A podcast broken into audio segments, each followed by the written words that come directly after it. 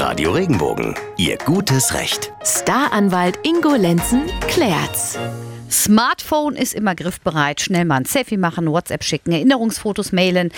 Manchmal denke ich so, wer schreibt eigentlich noch Briefe? Gute Frage, aber ein Brief kann ja zum Beispiel auch eine Rechnung sein oder eine Mahnung, eine Kündigung, eine Ankündigung, etwas Erfreuliches. Wie viel landet da so in unseren Briefkästen? Was denken Sie, was schätzen Sie? Wie viele Briefe, nur Briefe, befördert die Deutsche Post im Jahr? Antwort, letztes Jahr 2017 beförderte die Deutsche Post insgesamt rund 18,5 Milliarden Briefe. Wow. Also eine Milliarde ist gleich 1000 Millionen. Das ist viel. Ja. Ne? Das heißt, nach der 18 kommt die 5 und dann nochmal 8 Null.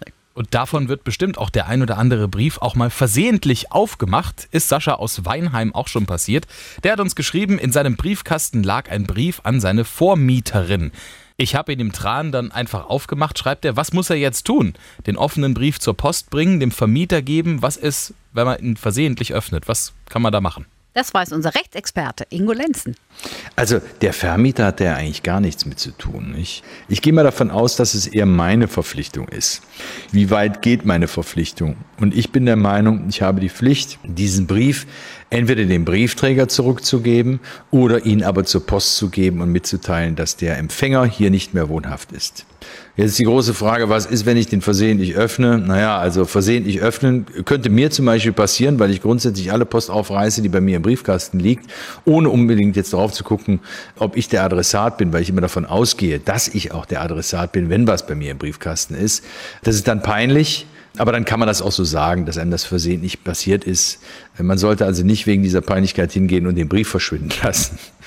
Ja, also dann lieber offene Flanke zeigen und sagen, hey, tut mir leid, ich habe da nicht drauf geachtet.